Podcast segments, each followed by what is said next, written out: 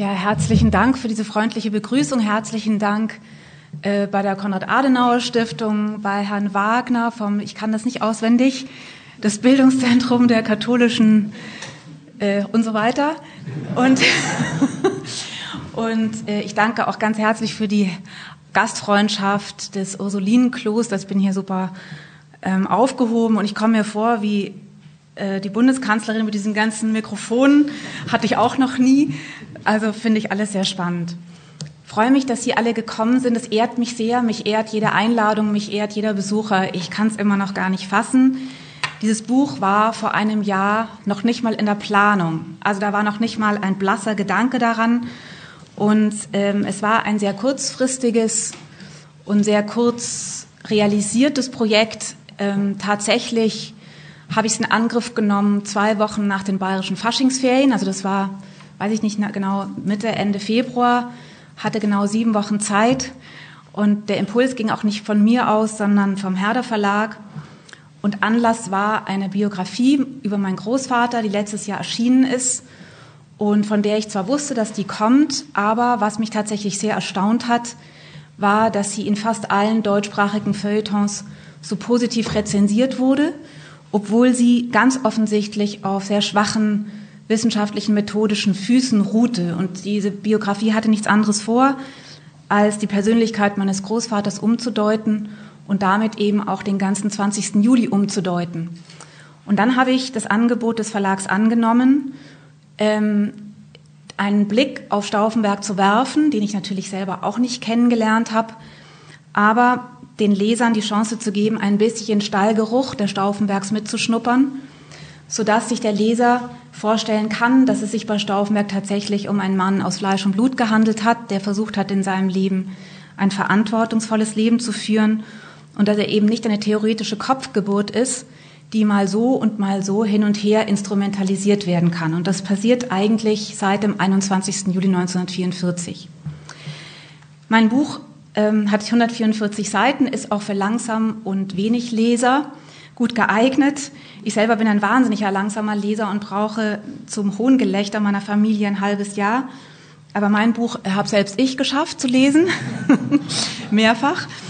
Ähm, das Buch ist in drei Kapitel eingeteilt, wovon die eigentliche Haupterzählung im zweiten Kapitel stattfindet, nämlich da begleitet, können Sie sozusagen mich dabei begleiten, wie ich mich als Kind, als Jugendliche, als junge Frau und dann nicht mehr ganz junge Frau diesem Mann nähere, der nicht nur in den Geschichtsbüchern steht, sondern gleichzeitig ein naher Verwandter ist. Ähm, dieses Hauptkapitel ist flankiert von einem Einleitungskapitel und einem Schlusskapitel. In dem Schlusskapitel nehme ich nochmal Bezug auf den sehr provokanten Titel und wenn Sie Lust haben, können wir da gerne auch darüber diskutieren. Dieser Titel hat nicht nur Teile meiner Familie sehr provoziert, sondern auch andere durchaus. Ähm, und da werde ich auch noch, nehme ich auch nochmal so eine Würdigung der Männer und Frauen des 20. Juli, aber eben auch des Widerstands vor. Und das Eingangskapitel äh, gibt meine Motivlage, warum es überhaupt zu diesem Buch kam. Und deswegen starte ich auch mit dem Eingangskapitel das überschrieben ist mit der Frage immer wieder, wer war Klaus Graf Stauffenberg? Wenn ich im Bendlerblock stehe, dort, wo mein Großvater in der Nacht zum 21. Juli 1944 erschossen worden ist, müsste ich eigentlich tief traurig sein. Das sagt mir der Verstand. Große Trauer allerdings will sich nicht einstellen. Vielleicht kann man nicht so recht trauern um jemanden, dem man persönlich nie begegnete, obwohl ich und das wird mir gerade an diesem Ort bewusst, meinem Großvater viel verdanke, nicht zuletzt mein Leben. Mein Gefühl lässt sich, ob ich im Bändlerblock an ihn denke oder vor seinem Bild auf der Kommode, am ehesten mit Neugier, vielleicht sogar einem Hauch von Sehnsucht beschreiben. Und dann schwingt auch diese Frage mit, wer war er? Wer war mein Großvater? Eines aber weiß ich gewiss. Die Persönlichkeit meines Großvaters lässt sich nicht darauf reduzieren, Attentäter gewesen zu sein. Er entspricht nicht dem Typus, unter dem wir uns den Attentäter schlechthin vorstellen. Seine Geisteshaltung, seine Motive, seine Lebensleistung zusammenzuschnüren und sein ganzes Leben auf die Tat am 20. Juli hinzustilisieren, wird ihm nicht gerecht. Er gehört nicht in die Reihe all derer, deren Ziel einzig die Gewalt, einzig die Aufmerksamkeit durch einen Mordanschlag ist. In der Geschichtswissenschaft ist das Geschriebene mehr wert als das Gesprochene. Das Geschriebene lässt sich nachweisen, wörtlich belegen. Das Erzählte, vor allem das der Angehörigen, unterliegt immer dem Verdacht des Geschönten oder der irrtümlichen Erinnerung.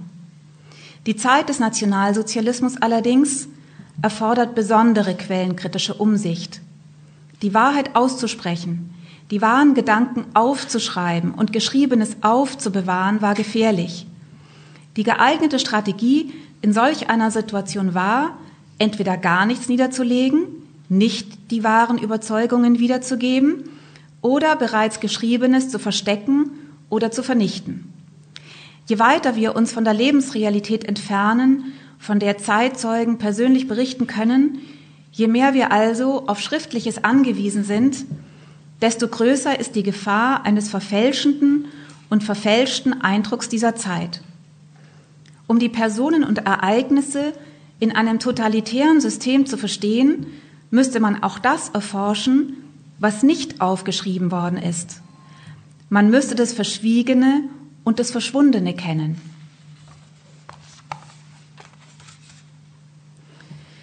Nun komme ich zu der eigentlichen Erzählung, die überschrieben ist mit Die Annäherung an meinen Großvater. Wenn Großeltern sterben, geht eine Ära zu Ende. Wenn aber zwischen Sterben des Großvaters und Sterben der Großmutter viele Jahrzehnte vergangen sind, scheint es zunächst so, als würden sich die vollendeten Lebenskreise nur an einer kleinen Stelle überschneiden, so wie wir es von den Olympischen Ringen oder vom Emblem einer bekannten Automarke kennen. Wenn ich mir den Lebensring meiner Großmutter vorstelle, erscheint er in klaren Farben und Szenerien. Ich sehe Blumen, Passionskarten, ihr Teeservice, Bücher, Zeitschriften und rutschige Teppiche auf dem Linoleum in den Räumen ihres Bamberger Hauses, die von einem leichten Dunst durchzogen waren. Ich höre Hundegebell, Weihnachtslieder, das Gute Nachtgebet, ich rieche Hyazinthen, ihr Parfum, Bonawachs und den Tabak ihrer Orientzigaretten. Wenn ich mir den Lebensring meines Großvaters vorstelle, sind die Farben schwarz-weiß und sepia. Farben, die wir von alten, vergilbten Fotografien kennen. Ich höre nichts, ich rieche nichts, es erscheinen Bilder aus dem Fotoalbum und dem Geschichtsbuch, ich sehe eine Menge gedruckten Textes. Dieser Ring ist leicht verschwommen und verblasst. Er erhält Konturen und taucht aus dem dunstigen Nebel auf, wenn ich an die Erzählungen meiner Großmutter, meines Vaters und seiner Geschwister denke. Meine Großmutter hatte die letzten drei Jahre ihres Lebens in einem kleinen unterfränkischen Dorf im Haus meiner Eltern verbracht. Sie konnte sich nicht mehr selbst versorgen und sie, die immer unabhängig und klug die Herausforderungen ihres Lebens gemeistert hatte, war nun auf Hilfe angewiesen, die sie zunächst nur sehr widerwillig annahm. Mit der Zeit aber war sie, wie schon so oft in ihrem Leben, bereit, sich unabänderlichen Situationen anzupassen und das Beste daraus zu machen. Sie hatte weise ihr Leben aufs Alleinsein eingerichtet und sich immer zu beschäftigen gewusst. Meine Großmutter war nun querschnittgelähmt und benötigte Unterstützung und Pflege. Sie klagte nie, hatte kein Selbstmitleid und war nicht zimperlich. Sie war immer gern allein gewesen. Jetzt aber genoss sie es in Ferienzeiten, von den immer zahlreicher werdenden Urenkeln um Toast zu werden, die sich täglich das Schokolädle bei ihr abholten. Allein die Lebensjahre und der Abstand von vier Generationen hätten eine große gefühlte Distanz der Urenkel zur Urgroßmutter nach sich ziehen können. Das Gegenteil war der Fall. Im Alter unserer Kinder hatten wir Enkel neben Hochachtung immer auch eine Prise Furcht verspürt, etwas falsch zu machen oder zu erzieherischen Kommentaren Anlass zu geben. Die Urenkel aber begegneten ihrer Urgroßmutter viel freier, ohne unsere leise Furcht von damals, dennoch voller Respekt. Sie wiederum genierte sich nicht für ihre Behinderung und ihr Ausgeliefertsein, sondern begrüßte den kindlichen Forscherdrang und flankierte ihn mit nüchternen Sprüchen. Sie starb hochbetagt mit 93 Jahren. Das ist ein Fehler, entdecke ich, habe ich erst vor kurzem entdeckt. Sie war noch keine 93, sondern 92 Jahre. Körperlich zart und schwach geworden, geistig klar bis zuletzt, im großen Kreis ihrer Familie. Diese Familie war ihr Triumph über die Geschichte und es war ihr wichtig, dass wir uns alle kannten, nicht aus den Augen verloren und zueinander standen. So waren wir traditionell jedes Jahr an ihrem Geburtstag zusammengekommen, um sie zu feiern. In den letzten Jahren hatte sie ihren Wunsch, der keinen Widerspruch zuließ, stetig wiederholt, dass wir uns noch nach ihrem Tod regelmäßig treffen sollten. Diese Familie, die zur Zeit des Todes meiner Großmutter auf eine Schar von über 40 Personen angewachsen war, die nach wie vor weiter wächst und nach wie vor jährlich immer noch an ihrem Geburtstag zusammen feiert, hätte es eigentlich gar nicht geben sollen. Himmler hatte 1944 verkündet, die Stauffenbergs bis zum letzten Glied ausrotten zu wollen. Nach dem feierlichen Gottesdienst an einem kühlen, sonnigen Frühlingstag trugen meine Brüder und meine Cousins den Sarg aus der hübschen Rokoko-Kirche hinaus auf den Friedhof, wo er in die Erde gesenkt wurde. Eine Grabinschrift erinnert heute nicht nur an meine Großmutter Nina, Schenkgräfin von Stauffenberg, geboren am 27. August 1913, gestorben am 2. April 2006, sondern auch an ihren Mann, Klaus Schenkgraf von Stauffenberg, geboren am 15. November 1907, gestorben am 20. Juli 1944. Er war nach dem gescheiterten Versuch, Hitler zu töten, die Tyrannei der Nationalsozialisten zu beenden und einen Regierungswechsel herbeizuführen, noch in der Nacht zum 21. Juli 1944 im Wendlerblock in Berlin erschossen worden. So markiert dieses Datum nicht nur das gewaltsame Ende meines Großvaters und vieler seiner Mitstreiter, die ihre Kinder nicht aufwachsen sahen und deren Enkel nicht auf ihren Schoß klettern konnten, dieses Datum ging in die Geschichte ein. Als wir nun am Grab meiner Großmutter standen, wo künftig ein schlichter Grabstein an sie und ihren Mann erinnern würde, kam mir zum ersten Mal in den Sinn, dass hier nun eine Repräsentantin, eine Beteiligte deutscher Geschichte beerdigt sein würde. In meiner Vorstellung spielte sich eine seltsame Metamorphose meiner Großmutter ab, die ich von klein auf bis zu ihrer Sterbestunde kannte, die meine Welt teilte und begleitete und die plötzlich irgendwie von uns weg in die Geschichte entschwebte. Gleichzeitig, und diese Empfindung hatte ich in diesem Moment ebenfalls zum ersten Mal, rückte für mich mein Großvater aus der abstrakten, fernen Geschichtsschreibung in den Familienkreis auf. Es war, als würden sich meine Großeltern jetzt endlich wieder begegnen dürfen, als würden die Lebenskreise zur Deckung gelangen. Eine Hoffnung, die meine Großmutter bis an ihr Lebensende begleitete. Darüber, dass unsere, unser Großvater versucht hat, Hitler zu töten und nach diesem Versuch selbst umgebracht wurde, wurden meine Geschwister und ich so früh und selbstverständlich aufgeklärt, wie über andere Inhalte, die man mit dem Begriff Aufklärung verbindet. So kann ich mich an den Zeitpunkt dieser Wissensvermittlung nicht erinnern. Es muss in der frühen Kinderzeit gewesen sein, denn ich erinnere mich sehr wohl an das Bangen als Fünfjährige vor dem 36. Geburtstag meines Vaters. Ich hatte Sorge, dass auch er, wie sein Vater, den 37. Geburtstag nicht erleben würde. Mich packte Entsetzen bei der Vorstellung, meinen Vater so früh zu verlieren. Mein Vater war zum Zeitpunkt des Todes meines Großvaters sechs Jahre alt. In der Kinderzeit interessierte ich mich ausschließlich dafür, was für ein Mensch der Opapa gewesen war. Mich faszinierte die Bronzebüste, die von seinem Freund Frank Mehnert angefertigt worden war und die im Arbeitszimmer meiner Großmutter in Bamberg stand. Sie verlieh dem Abwesenden eine erhabene Präsenz, in der ich, um die Büste herumstreichend, etwas Lebendiges, Vertrautes zu erkennen versuchte. Das war umso schwieriger, als meine Großmutter darauf hinwies, dass die Büste nur aus einem ganz bestimmten Blickwinkel, so in etwa von halb links unten, dem Opapa entspräche. So wie er war und so wie er eben schaute. Und außerdem meinte meine Großmutter damals, schaute der Opapa nie so starr und bedeutungsschwer. Nur Büsten täten das. Ich mochte es, wenn sie von ihm auf diese Weise erzählte. Meine Großmutter amüsierte sich darüber, dass ihr Mann nicht schwindelfrei gewesen war. Bei Spaziergängen auf der Schwäbischen Alb hatte er es nicht ertragen, wenn ihr Schatten über den Abhang kippte oder ein Apfel in das tiefe Nichts fiel.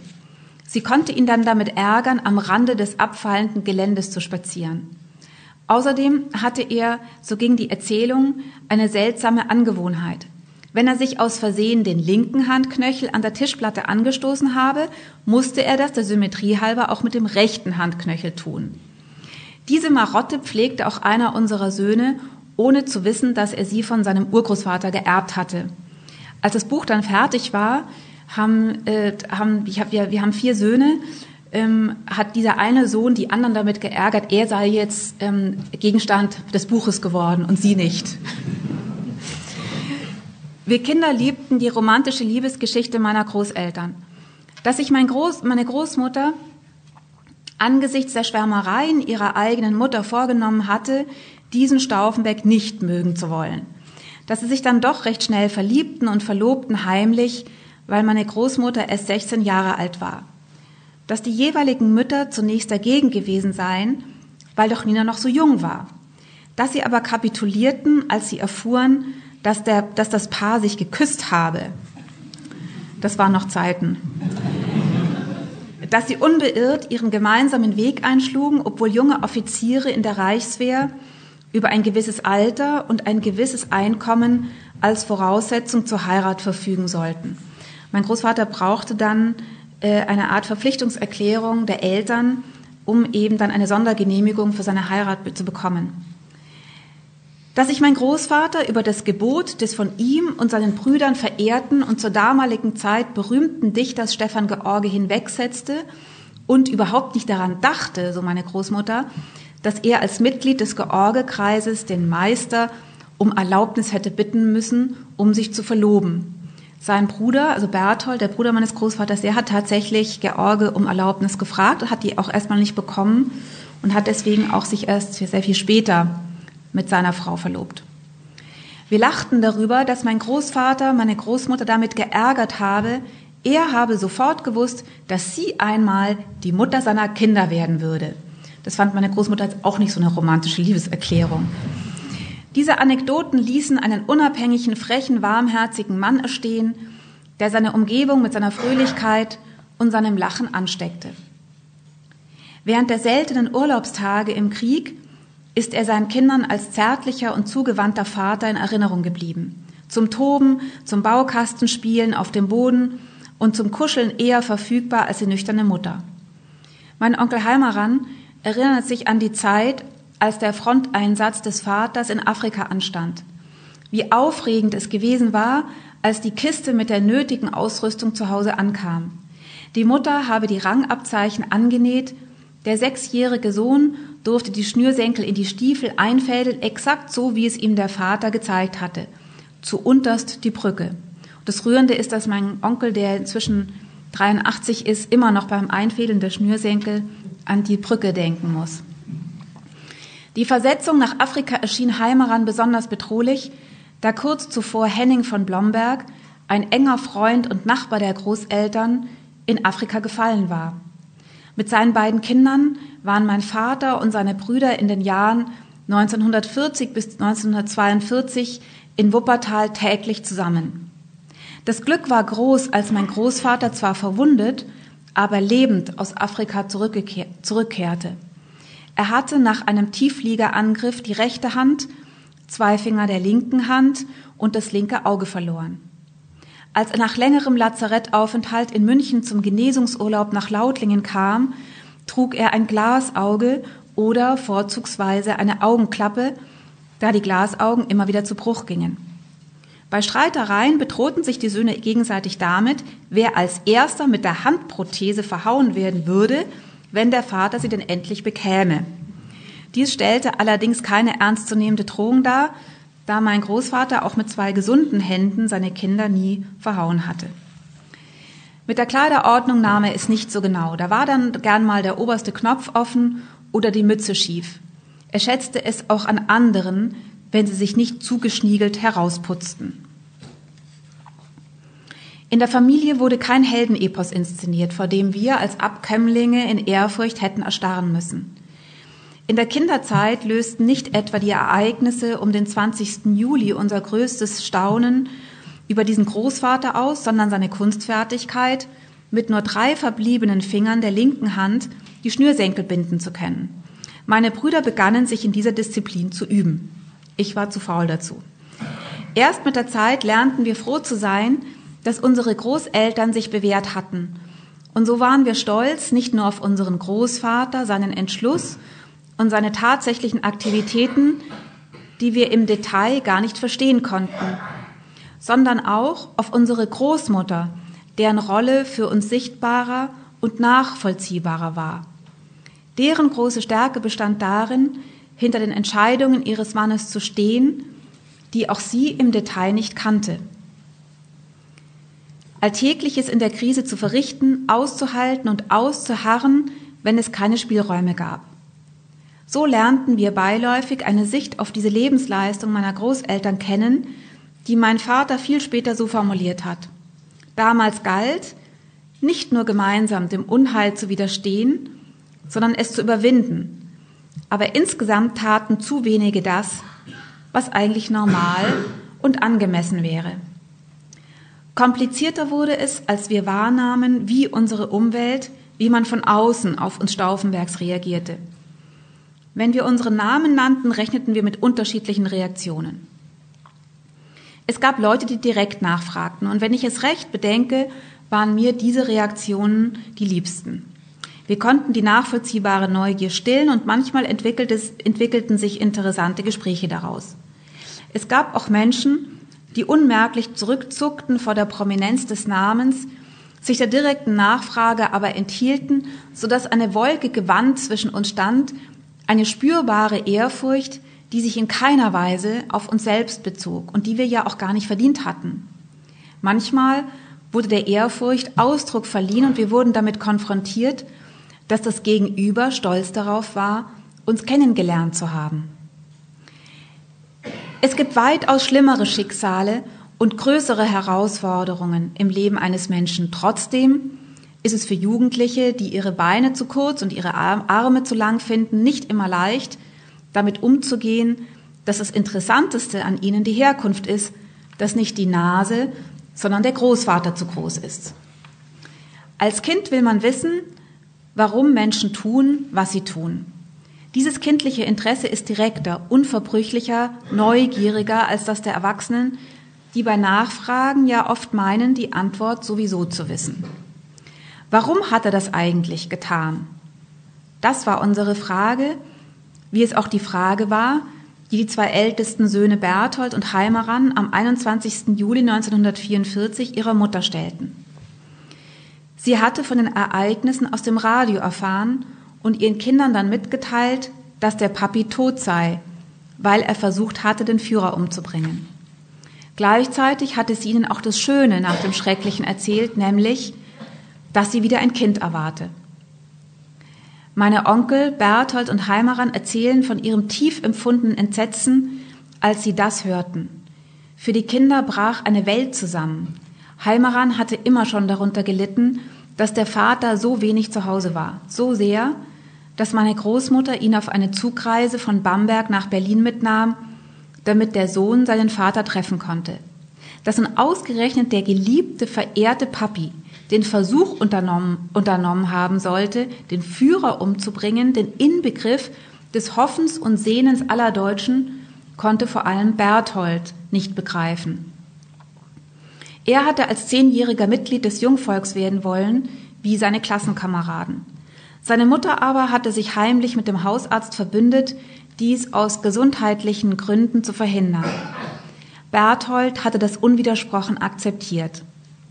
Berthold und Heimeran erinnern sich, dass ihre Mutter auf die fassungslose Frage warum geantwortet hat, er hat wohl gemeint, er müsse es für Deutschland tun. Beide Brüder beschreiben das Gefühl, als Söhne des Attentäters nunmehr ausgegrenzt zu sein.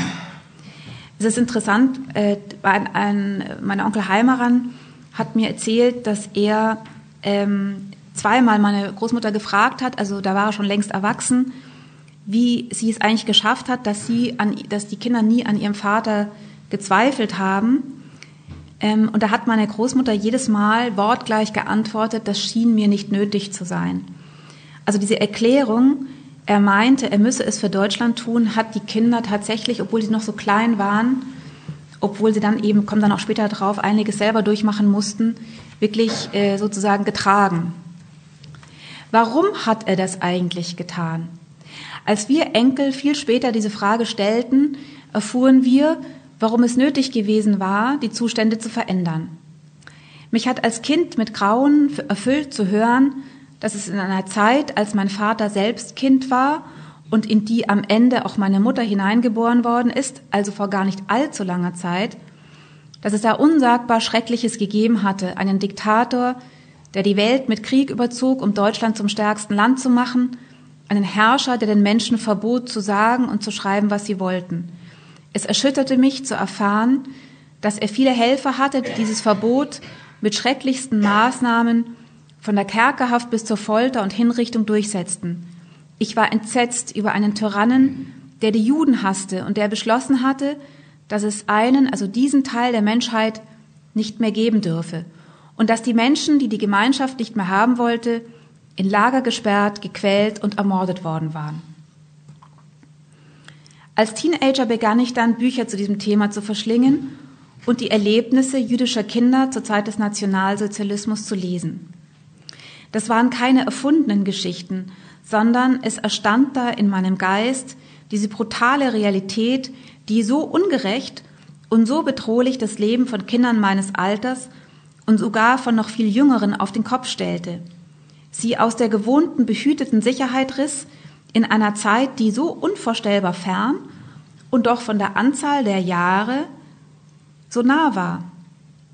Ich stellte mir vor, wie es wohl sei, wenn plötzlich jemand beschließen würde, alle Menschen auszurotten, deren Nachname wie mein eigener mit S begann. Oder, das war ein Gedanken, ein Gedanke, den ich kaum zulassen konnte, dass sich Menschen, die noch in unserer Zeit Hitler anhingen, an der Familie Stauffenberg rächen würden. Eine abstrakte Ferne, aber dennoch reale Bedrohung stellten in meiner Jugend die Anschläge der Roten Armee-Fraktion dar. Auf diese machten die Fahndungsfotos der Terroristen aufmerksam, die im kleinen Postamt unseres bayerischen Dorfes hingen. Immer wieder, ich muss acht oder neun Jahre alt gewesen sein, stand ich vor den Plakaten und fragte mich, ob es den schwarz-weißen Männern und Frauen, die unscharf und grimmig von ihren Fotos hinabblickten, etwas ausmachte, sich verstecken zu müssen, ob sie wirklich wollten, was sie taten, ob sie ein schlechtes Gewissen hatten und ob ich einen von ihnen auf der Straße, im Bus oder im Supermarkt wiedererkennen würde. Klar war aber, dass es doch noch Menschen in Deutschland zu geben schien, die anderen mit Gewalt und Überheblichkeit ihre Ideen aufzwingen wollten. Aber ihr Wirkungskreis, beschloss ich, würde schon nicht bis ins kleine Dorf in Oberbayern reichen, in dem wir aufwuchsen. Ausgerechnet eine Postkarte machte mir bewusst, dass mein Großvater eine öffentliche Person war, über die Fremde verfügten, die nicht ahnen konnten, wer er war, die aber behaupteten, es zu wissen. Es war eine Postkarte ohne Absender und ohne Unterschrift, eine jener anonymen Zuschriften, die mein Vater als Bundestagsabgeordneter immer wieder erhielt. Ich sah sie auf dem Stapel der Briefe liegen, als ich elfjährig gerade von der Schule gekommen war. Die einzige Botschaft lautete, dass die RAF-Terroristen als die wahren Erben meines Großvaters zu bezeichnen seien. Man hätte, wenn ich es heute bedenke, die Absicht des Absenders gegensätzlich deuten können. Entweder da schreibt einer, der sich über Stauffenberg, den Terroristen empört, der versucht hatte, den rechtmäßigen Führer des deutschen Volkes zu beseitigen. Das hätte auf einen rechtsextremen Hintergrund der Postkarte schließen lassen. Oder da schreibt einer, der die Gewalttaten von linksextremen Terroristen feiert, indem er sie mit den Verschwörern vom 20. Juli 44 gleichsetzt. Und so hatte ich es zur damaligen Zeit verstanden. Mein Großvater soll jemand gewesen sein, der eigentlich in die Reihe der Fahndungsfotos im kleinen Postamt gehört. Mein Großvater ein Terrorist? Dieser Postkarte wurde keine weitere Bedeutung beigemessen. Dennoch huschten Fragen durch mein Kinderhirn. Wie unterscheiden sich mein Großvater und all die anderen Verschwörern von den Terroristen in der Post? Gibt es überhaupt einen Unterschied? Sollte nicht hier wie dort mit Gewalt etwas verändert werden? Ist nicht beides Widerstand gegen ein Deutschland, in dem man so nicht leben will? Was ist Widerstand? Ist es nicht einfach ein Dagegensein? Wann ist Widerstand gut und wann ist Widerstand schlecht? Ohne Zweifel war das Deutschland zur Zeit Hitlers, wie ich es in meinen Büchern kennenlernte, ein anderes als das, in dem ich leben durfte. Eigentlich alle Menschen, die ich kannte und mochte, lebten gerne hier. Es gab doch eigentlich gar keinen Grund, etwas ändern zu wollen. Ich hatte nicht den Eindruck, dass irgendwer Angst haben musste, seine Meinung zu sagen, aber, und diese Beobachtung machte ich in meinem Kosmos in der Schule und im Freundeskreis. Auch wenn man eigentlich sagen durfte, was man wollte, sagten nicht alle, auch ich nicht immer das, was man dachte und was man hätte sagen können. Es gab Dinge, die man tat, weil die anderen sie taten und nicht, weil man es wirklich mochte. Wenn uns in der Schule die Filme der nationalsozialistischen Parteitagsveranstaltungen gezeigt wurden, wenn man die hypnotische Wirkung von Hitler und Goebbels auf den Gesichtern des entflammten Publikums ablesen konnte, war uns der Fanatismus und die, zumindest in den Filmen gezeigte hingebungsvolle, ja opferbereite Anhängerschaft der Menschen von damals ein großes Rätsel. Wie nur konnten die Leute diesem Geschrei, diesen sich überschlagenden Stimmen, diesen verächtlichen Parolen, überhaupt diesen keifenden, letztlich doch absolut unattraktiven Männern auf den Rednerpulten anhängen. Wie konnte das passieren? Wie konnte überhaupt alles passieren, was aus dieser anfänglichen Begeisterung der Deutschen an Schrecklichem, an Unvorstellbarem entstand? Diesen Enthusiasmus konnten wir jedenfalls nicht nachvollziehen. Wir hatten das gute Gefühl, diesen braunen Typen nicht auf den Leim zu gehen. Die meisten von uns zogen aus dieser Erkenntnis den Schluss, dass wir auch damals genau zu denen gehört hätten, die Hitler und seinen Vasallen nicht verfallen wären. Würden wir merken, fragte ich mich, wenn wir heutzutage zusammen mit vielen, zu vielen Leuten einer Mode, einem Zeitgeist anhängen, die sich als schädlich und gefährlich erweisen würden. Würden wir die Gefahren wittern, die womöglich für andere Menschen entstünden, würde ich es bemerken und würde ich es mir eingestehen. Vor allem, wenn ich mit meiner Einschätzung ziemlich einsam dastünde, was würde ich tun? Hätte ich überhaupt den Mut, etwas zu tun, selbst wenn ich erkennen würde, dass es nötig wäre? 1984 wurde der 40. Jahrestag wie all die Jahrestage des 20. Juli in Berlin begangen. Ich war damals 16 Jahre alt, das erste Mal in der geteilten Stadt und das erste Mal bei den Feierlichkeiten dabei. Jährlich wurde all der Männer und Frauen gedacht, die im Widerstand gegen den Nationalsozialismus umgekommen waren.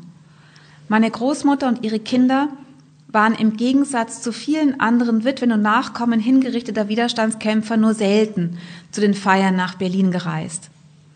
An den runden Jahrestagen empfand es meine Großmutter aber als Pflicht, die sie offenbar einige Überwindung kostete. Dieser 40. Jahrestag gehört zu den eindrücklichsten Erlebnissen meiner Jugend. Und das nicht nur, weil sich die Stauffenberg-Cousins uns Landeiern angenommen und ins Berliner Nachtleben eingeführt hatten. Da war ich das erste Mal in einer Travestie-Show. Sie waren die Enkel von Berthold Stauffenberg, dem Bruder von Klaus, der ebenfalls nach dem Umsturzversuch hingerichtet worden war.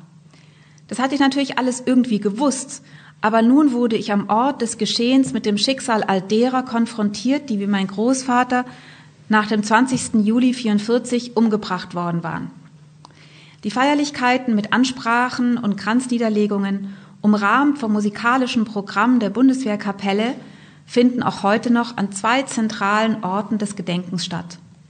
Zum einen im Innenhof des sogenannten Bändlerblocks, dem damaligen Sitz des Oberkommandos des Heeres, dem Zentrum des militärischen Widerstands, wo mein Großvater gearbeitet hatte, den Umsturz vorbereiten half und sein Scheitern verzweifelt zu verhindern versuchte. Zum anderen gibt es an der ehemaligen Hinrichtungsstätte Plötzensee einen Gottesdienst unter Mitwirkung eines katholischen und evangelischen Geistlichen. Der Gottesdienst wird im Henkersschuppen zelebriert.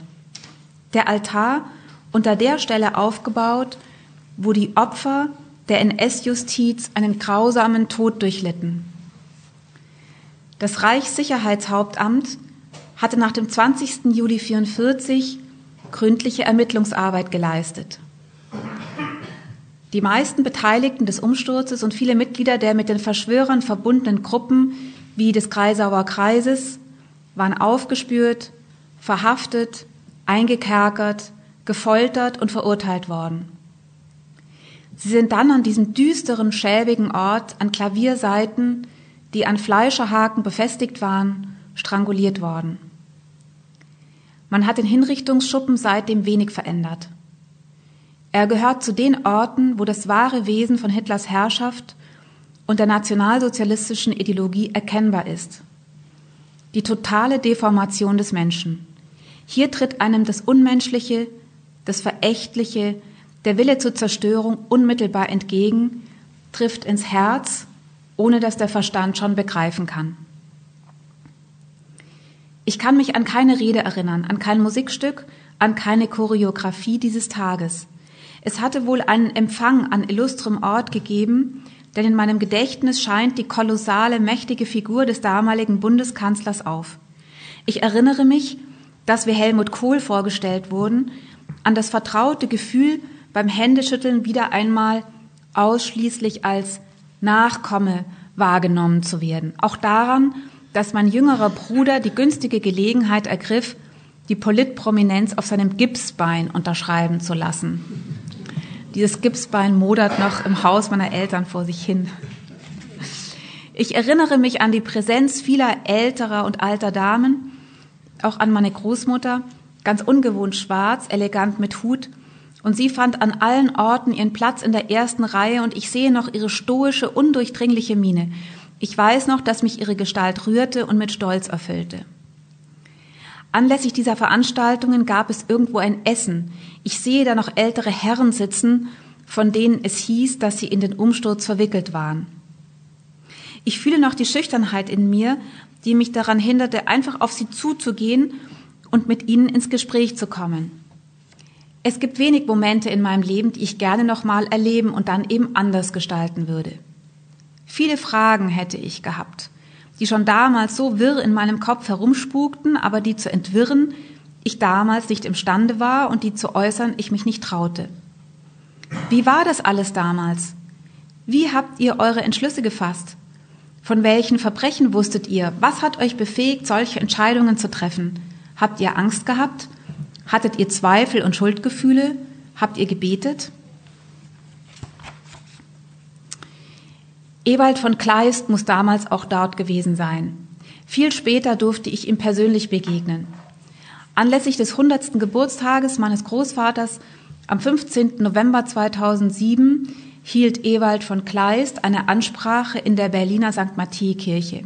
Er sagte damals, es hätte eine Dolchstoßlegende gegeben, aber der Versuch, Millionen von Menschen Leben und Würde zu retten, der war es wert. Nichts ist teurer und wertvoller als das Leben derer, die einem anvertraut sind. Mein Großvater hatte Ewald von Kleist im Januar 1944 gefragt, ob er bereit wäre, sich mit Hitler in die Luft zu sprengen. Kleist hatte sich einen Tag Bedenkzeit erbeten, um seinen Vater um Rat zu fragen. Und dieser antwortete mit dem vielfach zitierten Satz, ja, das musst du tun. Wer in so einem Moment versagt, wird nie wieder froh in seinem Leben. Zu dem Anschlag ist es bekanntlich ebenfalls nicht gekommen. Ewald von Kleist war Zeuge der Ereignisse am 20. Juli 44 im Bendlerblock gewesen und hatte die dramatische Entwicklung dieses Tages in der Nähe meines Großvaters miterlebt. Er hatte danach Vernehmungen und Konzentrationslager überstanden. Sein Vater, der damals eben gesagt hat, du musst das Attentat, das Selbstmordattentat ausführen, ähm, ist selber nach dem 20. Juli hingerichtet worden. Kleist gilt als Erfinder der Münchner Sicherheitskonferenz, die er viele Jahre leitete und moderierte. Er selbst war eine imposante Erscheinung, verfügte über ironischen Witz und ein starkes Selbstbewusstsein. Er hatte über seine eigenen Erlebnisse im Widerstand nur wenig gesprochen. Erst als niemand mehr aus der Riege der Verschwörer lebte, ließ er sich zu manchem Interview überzeugen.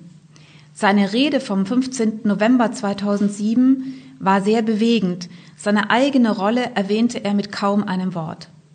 Er erinnerte sich daran, dass er, wie er sich ausdrückte, im Widerstand mit menschlichen Juwelen zusammen gewesen sei.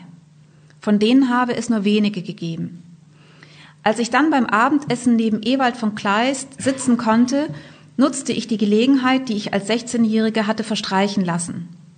Da saß nun dieser beeindruckende, stattliche Herr, der nicht den Eindruck vermittelte, sich willfährig und blind von anderen mitreißen zu lassen. Er geriet nicht ins Schwärmen, sondern drückte recht nüchtern seine Verehrung für meinen Großvater aus. Er erzählte mir von der beeindruckenden Stärke Stauffenbergs, seiner äußeren Ruhe, der Fähigkeit, auch in existenzieller Krise die Nerven zu behalten. Er sei begeisterungsfähig gewesen und habe andere mit seiner Begeisterung angesteckt.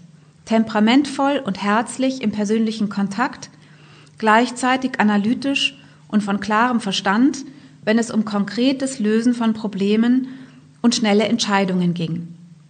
Er sei froh gewesen, sagte mir Kleist, als blutjunger Offizier meinem Großvater begegnet zu sein.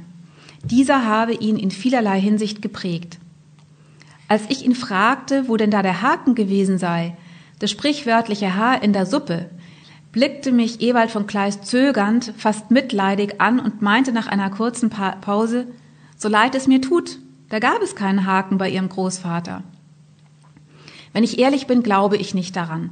Jeder Mensch hat Haken und Ösen, aber sie scheinen meinem Großvater und vor allem denen, die ihm verbunden waren, nicht im Wege gestanden zu sein.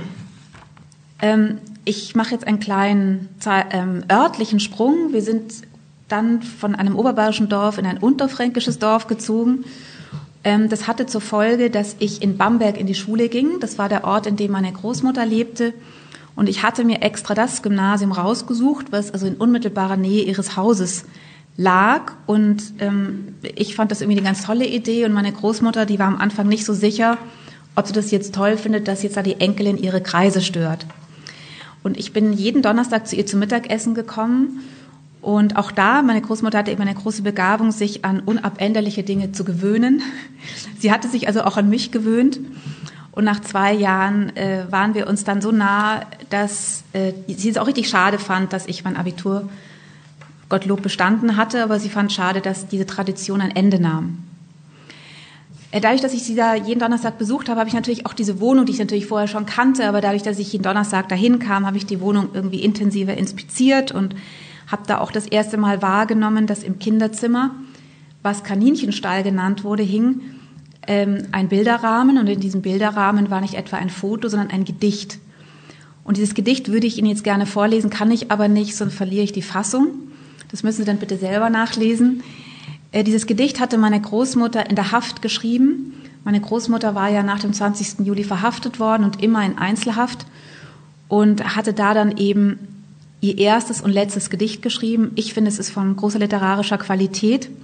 Und das hatte sie dann ihren Kindern mitgebracht und es hing also ziemlich unscheinbar, aber es hing immerhin in einem bisschen schäbigen Rahmen im Kaninchenstall. Meine Großmutter hatte eine große Begabung, Wichtiges von Unwichtigem zu unterscheiden. Sie war eine Meisterin der Krise, konnte sich aufs Notwendige fokussieren. Sprichwörtlich dafür ist ihr Gepäckstück, eine Hutschachtel, die sie schnell bei ihrer Verhaftung gepackt hatte, die sie auf ihrer Odyssee nach dem 20. Juli 1944 begleitete und in der sie all jenes verwahrte, das sie durch die Krise hindurchtragen, aber auch später an die Strategien ihrer Krisenbewältigung erinnern sollte. Neben Kleidung hatte sie in der Hutschachtel eine Fotografie meines Großvaters und ein Parfum, das er ihr geschenkt hatte, mit sich herumgeschleppt. Das Gedicht war dann in der Zeit der Isolation hinzugekommen und die Passionskarten, die sie sich aus Zigarettenschachteln gebastelt hatte.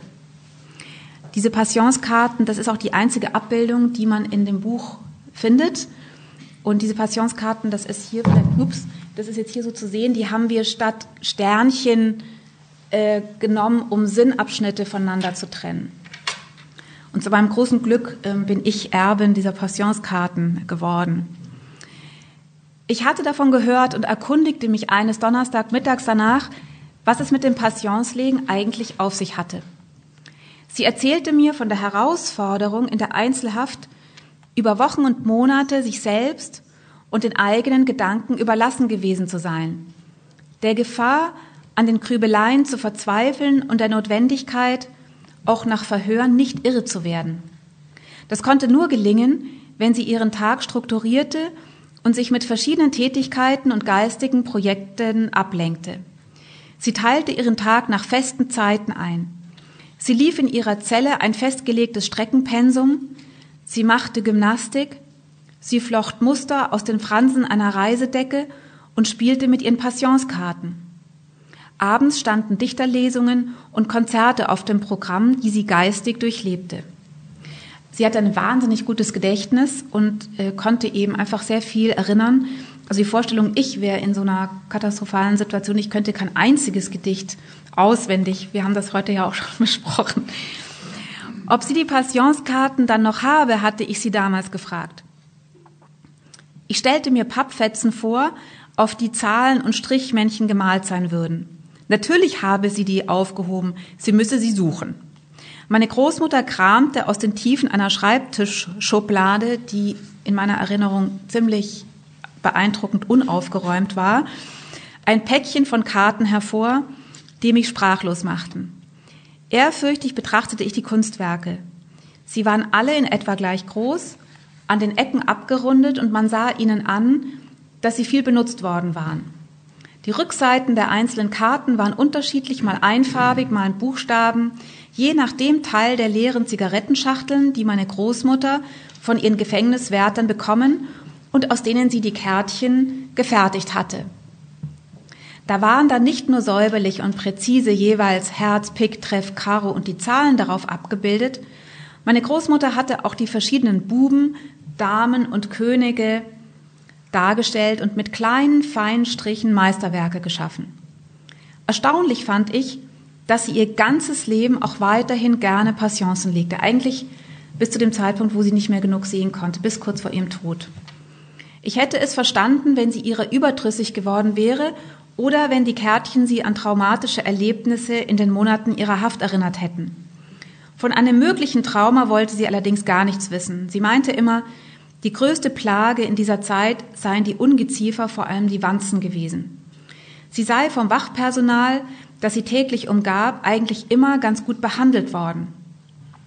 Vielleicht, so räumte sie ein, habe sie auch ihre Schwangerschaft geschützt. Jedenfalls könne von Trauma keine Rede sein.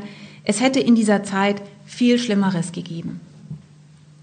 Wie konntest du nur alles, fragte ich sie doch recht fassungslos, die Angst, die Unwissenheit, die Trauer, vor allem die Sorge um die Kinder aushalten.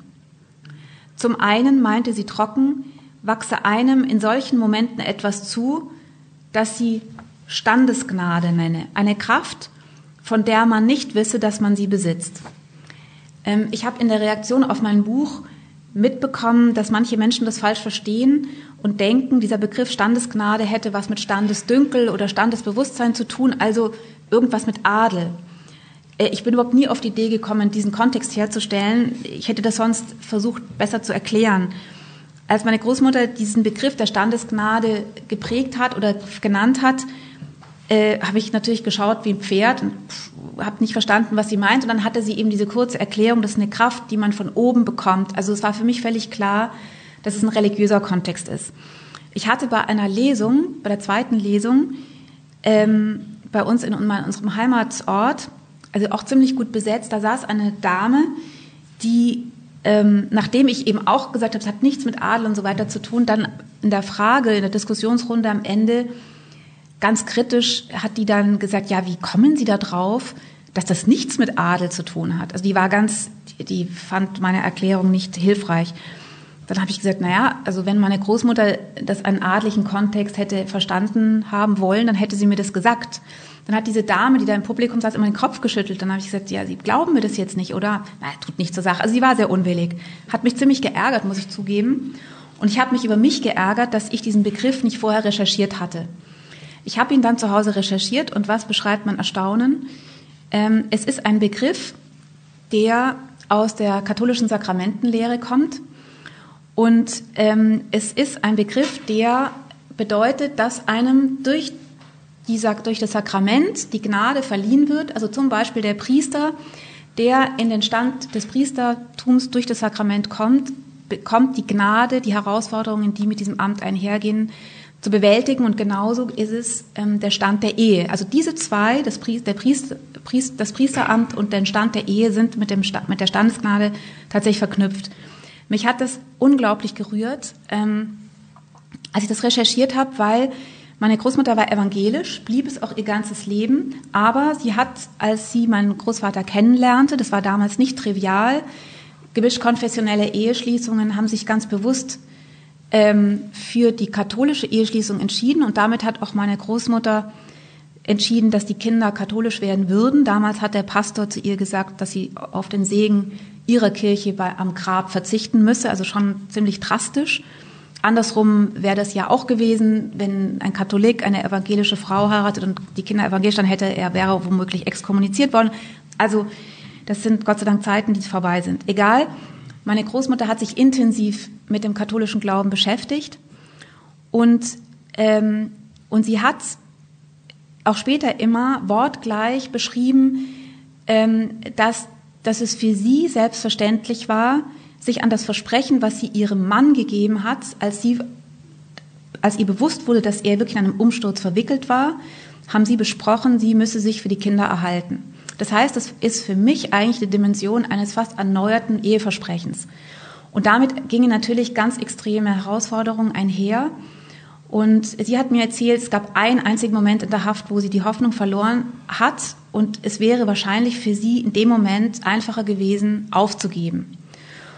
Und aber dieser Auftrag, auch das Versprechen an ihren Mann, ich erhalte mich für die Kinder, war dieses Versprechen, wo sie wusste, wenn ich das durchhalten muss, dann brauche ich eine Gnade, eine Kraft von oben, auf die ich mich verlassen muss. Also insofern hatte das eben sogar noch einen viel stärkeren religiösen Kontext, als mir, in dem, äh, in, als mir ursprünglich bewusst war. Und leider habe ich die blonde Dame, die so schnippisch war, seitdem nicht mehr gesehen. Ich würde ihr das gerne nochmal servieren.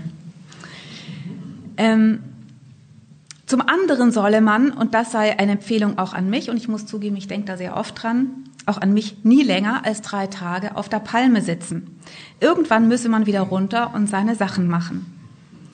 Die Haft hätte bei aller existenzieller Sorge um die Kinder den großen Vorteil gehabt, keinen Handlungsspielraum zu haben.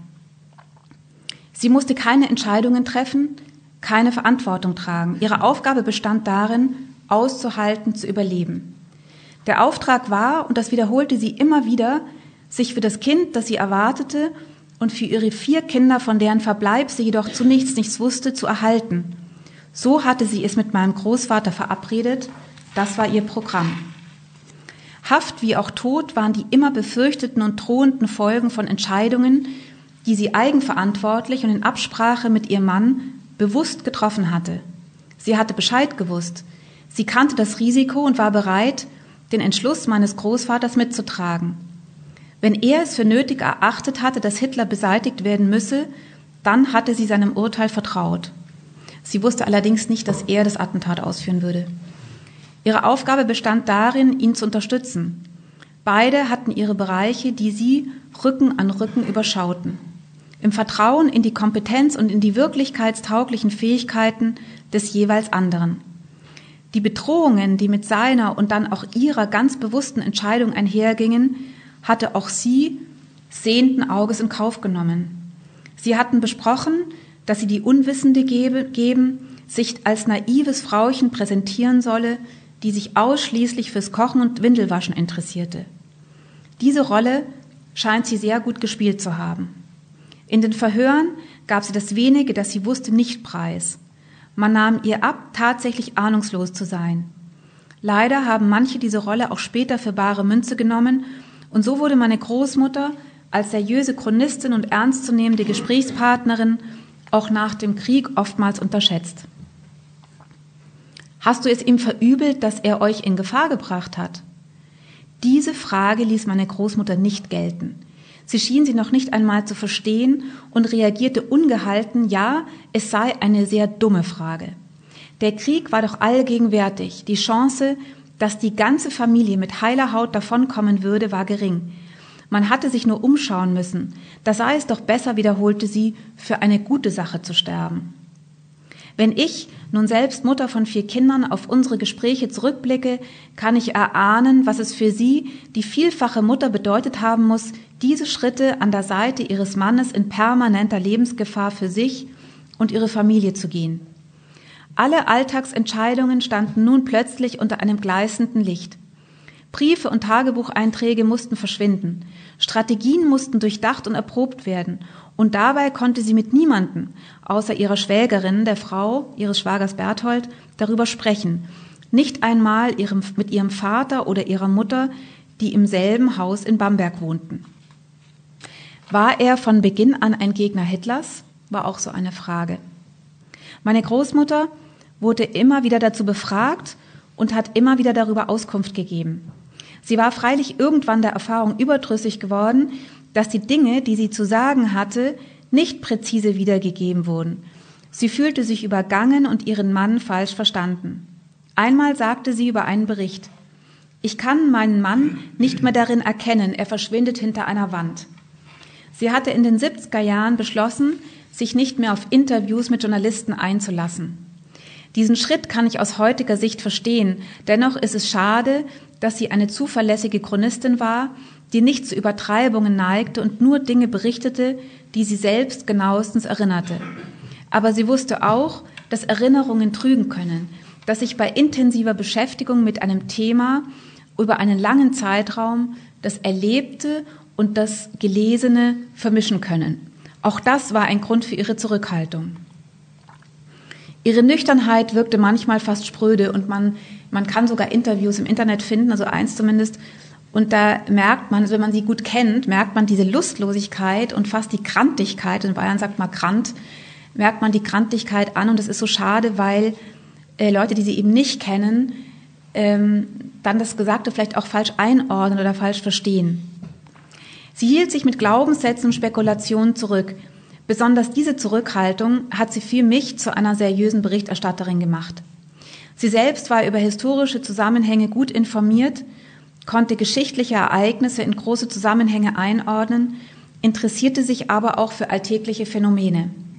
Es war ihr zutiefst suspekt, wenn man Geschichte aus der Vogelperspektive von heute umdeutete oder gar vereinfachte. Als ein neues Buch über Julius Caesar erschienen war, kommentierte sie die Anstrengungen des Autors skeptisch. Der war auch nicht dabei. Nur weil es so hätte sein können, heißt es nicht, dass es so war. Historikern und Biografen gab sie selbstverständlich Auskunft über alles, was sie wusste. Sie sah es als ihre Pflicht an, bei der geschichtlichen Aufarbeitung des 20. Juli 44 behilflich zu sein. Sie stellte alle privaten Fotografien zur Verfügung, wie auch die wenigen Briefkorrespondenzen, die ihr geblieben waren, und eben ihre eigene Erinnerung. Differenziert und klar war die Auskunft meiner Großmutter nun also auch zur Frage, seit wann ihr Mann ein überzeugter Gegner Hitlers gewesen sei. Keinesfalls sei ihr Mann das von Beginn an gewesen. Er hatte die Einstellung der Nationalsozialisten zum Versailler Vertrag und zur Notwendigkeit einer nationalen Erneuerung geteilt. Sie hatte bei der Machtergreifung im Januar 33 aber weniger Bewunderung meines Großvaters für die Nationalsozialisten wahrgenommen, als vielmehr sein anerkennendes Staunen darüber, dass ein Mann wie Adolf Hitler es geschafft hatte, Reichskanzler zu werden. Die politischen Verhältnisse in der Weimarer Republik schien er mit Skepsis zu betrachten. Dieses allerdings nicht mit der Akzeptanz nationalsozialistischen Gedankenguts gleichzusetzen. Auch weist nichts darauf hin, dass mein Großvater in Hitler den idealen Erneuerer der Nation gesehen hätte. Die Haltung meines Großvaters zur nationalsozialistischen Ideologie, die meine Großmutter beschrieb, lässt sich wohl am besten mit beobachtend und abwartend bezeichnen. Zum expliziten Gegner Hitlers wurde er erst später. Das Jahr 33 hatte neben den politischen Veränderungen vor allem private Einschnitte für meine Großeltern bereitgehalten. Sie hatten im September in Bamberg geheiratet. Als sich in den 90er Jahren in der medialen Darstellung die Formulierung durchsetzte, Stauffenberg sei zu Beginn begeisterter Nationalsozialist gewesen, konnte meine Großmutter nur den Kopf schütteln. Diese Darstellung basiert auf einer Kolportage nach dem Krieg. Mein Großvater sei am 30. Januar 33 in Bamberg anlässlich der nationalsozialistischen Machtübernahme in Uniform an der Spitze einer jubelnden Menschenmenge marschiert. Einen solchen Marsch, also eine solche sich spontan gebildete Menschenmenge, gab es in Bamberg nicht. Zumindest gab es keine Augenzeugen, die beiden lokalen Zeitungen berichteten nicht darüber und befragte Bürger, unter ihnen der damalige Bürgermeister, wussten nichts davon. Vermutlich handelt es sich um eine Verwechslung mit Ereignissen, in die ein Regimentskamerad 1934 verwickelt war und dafür einen Verweis des Kommandeurs erhielt. Die Argumente meiner Großmutter waren für mich aber ebenso plausibel. Wenn ihr Mann an einem solchen öffentlichen Ereignis teilgenommen hätte, dann hätte sie davon gewusst. Bamberg war ja schließlich ihre Stadt. Außerdem waren ihr Mann als Angehörigen der Reichswehr parteipolitische Aktivitäten bei Strafe verboten. Und dieses Selbstverständnis einer von politischem Tagesgeschäft enthobenen Institution teilte er. Außerdem hätte er ja die Sondergenehmigung für seine Hochzeit auch riskiert. Hinzu kam, und diese Begründung war die gewichtigste. Ihr Mann hätte sich nicht zur Teilnahme an Massenveranstaltungen hinreißen lassen. Gerade der stiefelstampfende Auftritt der Nationalsozialisten auf den Straßen hätten ihn irritiert und abgestoßen. Mein Großvater hat, wie die große Mehrheit der Deutschen, zu Anfang verkannt, was Hitler beabsichtigte, und nicht gesehen, dass die Weichen zur Absonderung aus der Gemeinschaft, zur Verfolgung bis hin zur Vernichtung der Juden und aller anderen Verfolgten bereits im Jahr 1933 gestellt worden sind. Er hatte nicht erkannt, dass der Judenhass das Zentrum und das Wesen der nationalsozialistischen Ideologie ausmachte. Viele deuteten die politischen Verhältnisse 33 als Ausläufer turbulenter Zeiten. Viele dachten, mit der Zeit würden sich die Gemüter beruhigen, sich die Radikalität der Nationalsozialisten unter dem Einfluss angesehener Autoritäten mäßigen. Man hatte diese Entwicklung hingenommen und ließ es laufen zu einem Zeitpunkt und in dem relativ kleinen Zeitfenster, als es Vertreter gesellschaftlich relevanter Gruppen wie zum Beispiel der Kirchen noch hätten verhindern oder Einhalt gebieten können. Nur wenige Personen außerhalb der politischen Gegnerschaft, die ohnehin in den Gefängnissen und Lagern kaltgestellt worden war, haben die Gefahren für die Juden haben die Selbstzerstörung eines zivilisierten und kultivierten Landes kommen sehen. Dietrich Bonhoeffer gehörte zu diesen wenigen. Er hatte schon 33 gesagt, es reicht nicht, die Opfer unter dem Rat zu verbinden, und damit meinte er die jüdischen Mitbürger. Man muss dem Rat selbst in die Speichen fallen. Zu dieser Einsicht war mein Großvater zu diesem Zeitpunkt offensichtlich noch nicht in der Lage. Im alltäglichen Handeln fühlte sich mein Großvater immer dem Ethos von Mitmenschlichkeit und seinem Rechtsempfinden verpflichtet. Ob sich dies in der Behandlung der Kriegsgefangenen oder der Zivilbevölkerung in den eroberten Gebieten zeigte. Er fühlte sich für deren Versorgung zuständig. Auch ließ er einen Offizier für das Kriegsgericht stellen, der zwei polnische Frauen hatte erschießen lassen. Als er allmählich das verbrecherische Wesen der Staatsmacht erkannte, genügte es ihm aber nicht mehr, nur im eigenen Umfeld Integrität zu zeigen. Wir wissen nicht, wann genau er die ungeheure Dimension des Unrechts erfasste und als Verursacher all der Verbrechen gegen die Menschlichkeit den Führer samt den Führerstaat erkannte. Auch wissen wir nicht genau, wann er beschloss, sein eigenes Handeln an dieser Erkenntnis auszurichten. Jedenfalls ließ er schon zu Beginn des Russlandfeldzugs Unterlagen über die Untaten der SS und der Sicherheitspolizei sammeln. Im Winter 41-42 sprach er dann davon, dass es nur eine Lösung gäbe, die wahren Ideen Hitlers zu stoppen, nämlich dadurch, den Führer zu töten. Mein Großvater hatte von Mordaktionen an Juden erfahren, von Verbrechen an der Zivilbevölkerung und an Kriegsgefangenen in den besetzten Gebieten. Er erkannte, dass all diese Verbrechen sowie die vernichtende Kriegspolitik keine Auswüchse, sondern ein Wesensmerkmal von Hitlers Politik waren. Die Verbrechen waren im Namen des deutschen Volkes verübt worden, in dessen Dienst er sich ursprünglich durch seinen Beruf hatte stellen wollen. Das erfüllte ihn, den Patrioten, mit Abscheu und Scham. Mein Großvater hatte in der Offizierslaufbahn die für ihn ideale Möglichkeit gesehen, Verantwortung für die Gemeinschaft zu übernehmen. Er hatte sich intensiv mit seinem Vorfahren Gneisenau beschäftigt, der eine bedeutende Rolle im Befreiungskampf gegen Napoleon gespielt hatte. Dienst ist Pflicht war der Spruch meines Großvaters, der seine Berufsauffassung kurz umschreibt. Damit aber war er vor allem der Dienst für die Gemeinschaft unter der Herrschaft staatlichen Rechts gemeint. Nicht nur seine Nachkommen, sondern alle, die sich mit der Person meines Großvaters und der Geschichte des 20. Juli 44 beschäftigen, würden gerne den Zeitpunkt seiner Entschlüsse und eine genaue Inhaltsangabe seiner Motivation kennen. Es wäre wunderbar, all dies genau datieren und festlegen zu können. Realistisch ist dieses Anliegen freilich nicht. Die wenigsten erleben eine plötzliche Bekehrung wie der sprichwörtliche Saulus, der durch sein Damaskus-Erlebnis zu Paulus wurde. Viel wahrscheinlicher ist eine allmähliche Entwicklung, die es der betroffenen Person selbst unmöglich macht, präzise solche entscheidenden Momente zu benennen. Hinzu kommt speziell in unserer Familie eine immer wieder erkennbare Eigenart, sich den Notwendigkeiten der Gegenwart pragmatisch zu widmen und Bedeutsames für sich allein schweigend zu durchdenken. Den großen Themen nähert man sich bodenständig.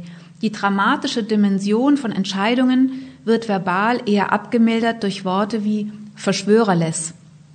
Also so hatte meine, Großvater, meine Großmutter meinen Großvater gefragt, schon 1939, als sie gemerkt hat, dass er eben konspirative Gespräche mit seinem Onkel führt, spielst du Verschwörerless. Auch in dieser Hinsicht agierten meine Großeltern auf ähnlicher Wellenlänge. Die Aufmerksamkeit galt dem Jetzt. Man machte kein Gewese. Es galt, Handlungsspielräume zu entwickeln, um tatsächliches Handeln zu ermöglichen. Historikerfreundlich ist dieser Ansatz leider nicht, was sich vor allem in den wenigen schriftlichen Zeugnissen meines Großvaters zeigt. Abgesehen von den bereits dargelegten Risiken, die mit schriftlicher Dokumentation in dieser Zeit einhergingen, liegt dieser Mangel meiner Ansicht nach auch an Prioritäten, die mein Großvater im Alltag setzte und die seinen Fähigkeiten entsprachen.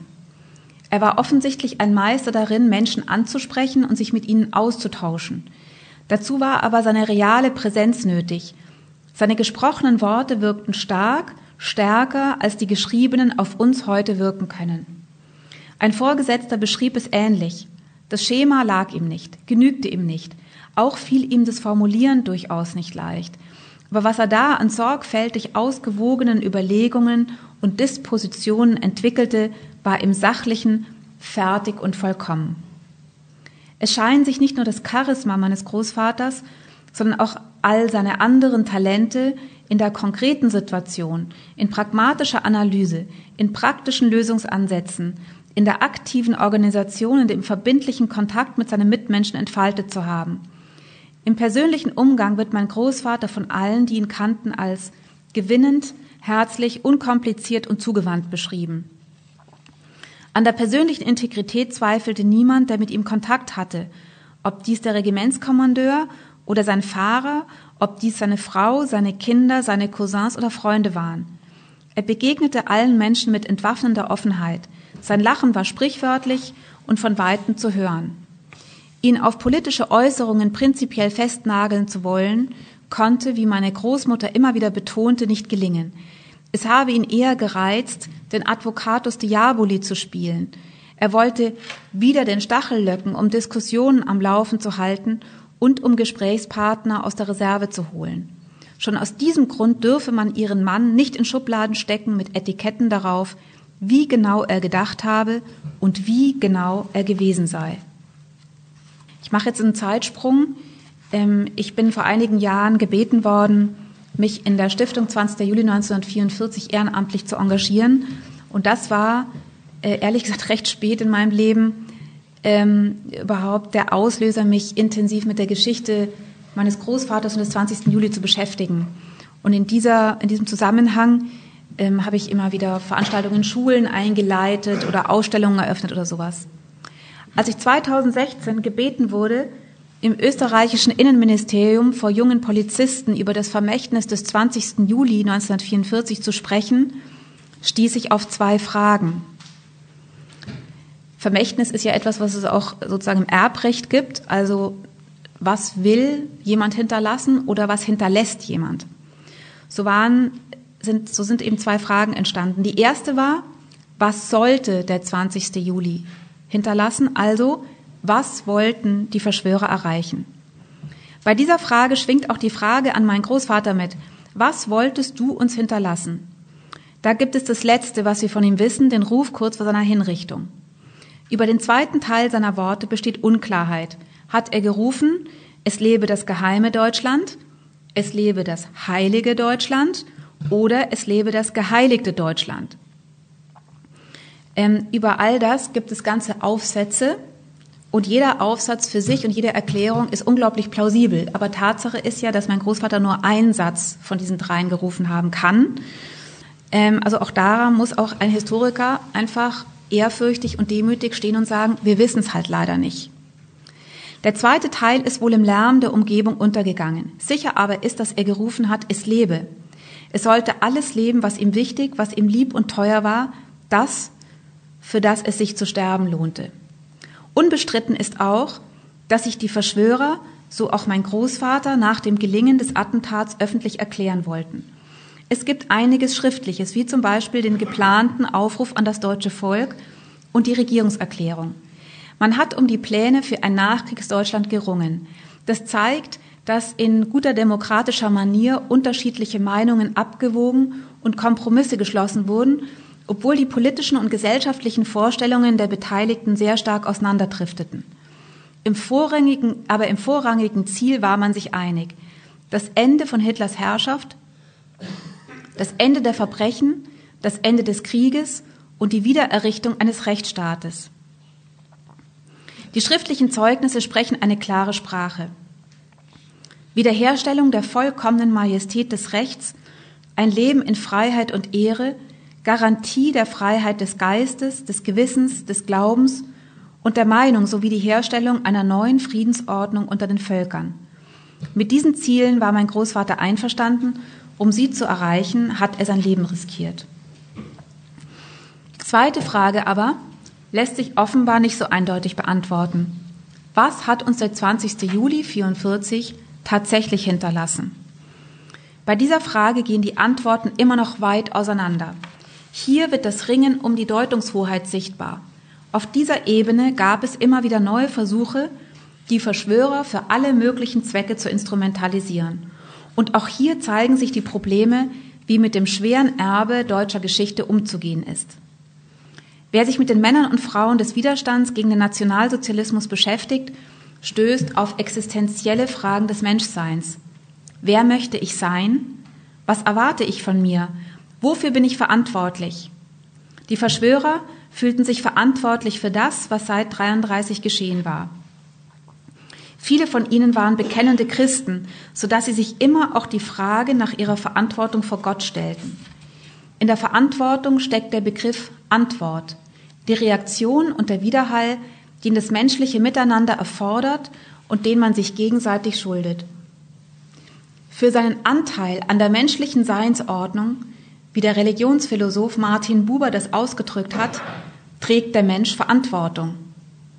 Wenn nun eine persönliche Beziehung und ohne persönliche Beziehungen gibt es kein menschliches Leben, nur hingenommen, vernachlässigt oder gar verletzt wird, stellt dies nach Buber einen Verstoß gegen die menschliche Seinsordnung dar. Und hier taucht der ungeliebte Zwilling der Verantwortung auf, die Schuld. Mit ihr setzten sich die Verschwörer des 20. Juli intensiv auseinander. Sie sahen nicht nur die Fehler und Versäumnisse in den frühen 1930er Jahren und damit ihre Mitverantwortung für die Entwicklung seitdem. Sie sahen, dass sie sich umso schuldiger machten, wenn sie nicht die Möglichkeiten nutzten, die ihnen zur Verfügung standen, um sich entschieden und wirksam für Menschlichkeit, das Recht und die Freiheit einzusetzen, und das hieß konkret für das Ende Hitlers. Sie erkannten jedoch auch, dass sie auf die eine oder andere Weise unvermeidlich schuldig werden würden. Ihre intensive Auseinandersetzung mit dem Tyrannenmord, der schon die antiken Philosophen beschäftigt hatte, macht dies deutlich. Man wollte sich auch mit dem Attentat nicht reinwaschen, so wie das ein, ein englischer Historiker zynisch formuliert hat. Der Tyrannenmord hat ja auch beinhaltet durchaus unschuldige Menschen in Gefahr zu bringen, nicht nur in Gefahr zu bringen, sondern sie ums Leben zu bringen, so wie es ja auch das Attentat vom 20. Juli tatsächlich getan hat. So zeigt die Geschichte des 20. Juli, dass es Situationen im Leben eines Menschen gibt, in denen es nicht möglich ist, nicht zu entscheiden, in denen es aber auch nicht möglich ist, das absolut Richtige zu tun. Das heißt, in denen es nicht möglich ist, schuldlos davonzukommen. Dann aber stehen wir auch heute in der Pflicht, uns in manch ernster Situation die Frage zu stellen, was sind die Nebenwirkungen, die ich eher verantworten kann? Was stellt das geringere Übel für meine Mitmenschen dar?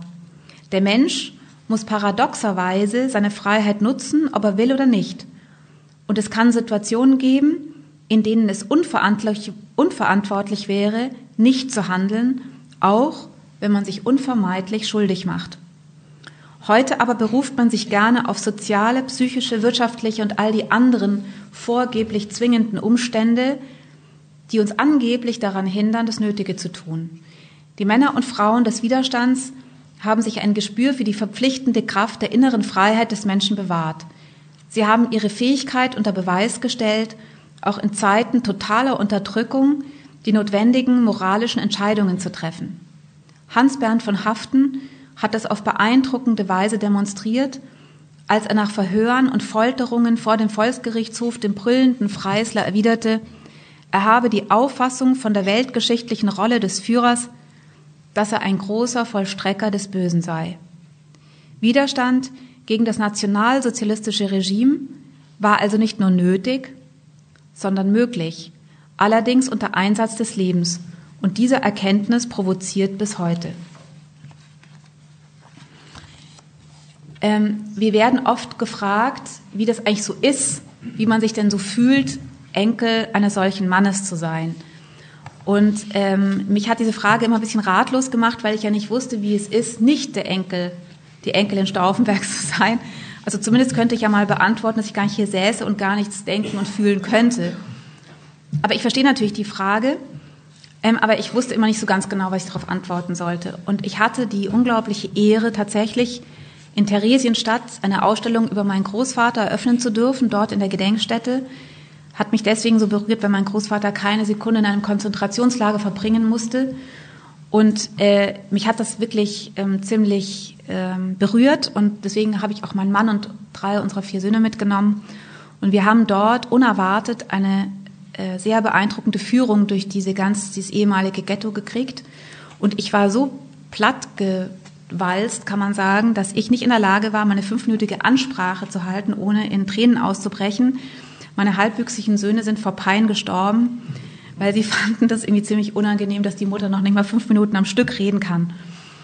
Naja, und danach äh, gab es auch, auch ein Interview mit einer Journalistin und die hat mir das Mikrofon da die Nase gehalten, hat eben wieder diese Frage gestellt, wie ist das denn so, die Enkelin zu sein? Und da ist mir das erste Mal tatsächlich in den Sinn gekommen, das war mir vorher noch nie so bewusst, an diesem Ort hat mich so tiefe Dankbarkeit erfüllt, dass es Leute gegeben hat, die versucht haben, das, was an diesem Ort tägliche Realität wurde, tatsächlich zu beenden und zu verhindern.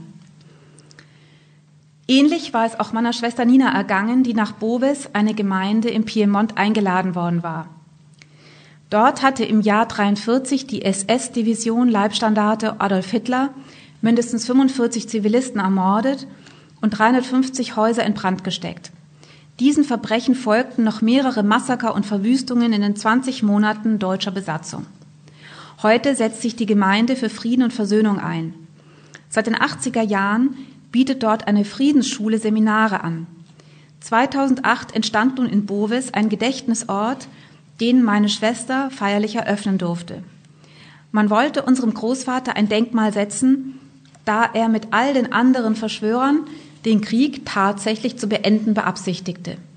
Und dies geschah nicht mit ehernen, in Stein gemeißelten Säulen, Statuen oder Tafeln, sondern mit einem Garten, der nach Klaus von Stauffenberg benannt ist.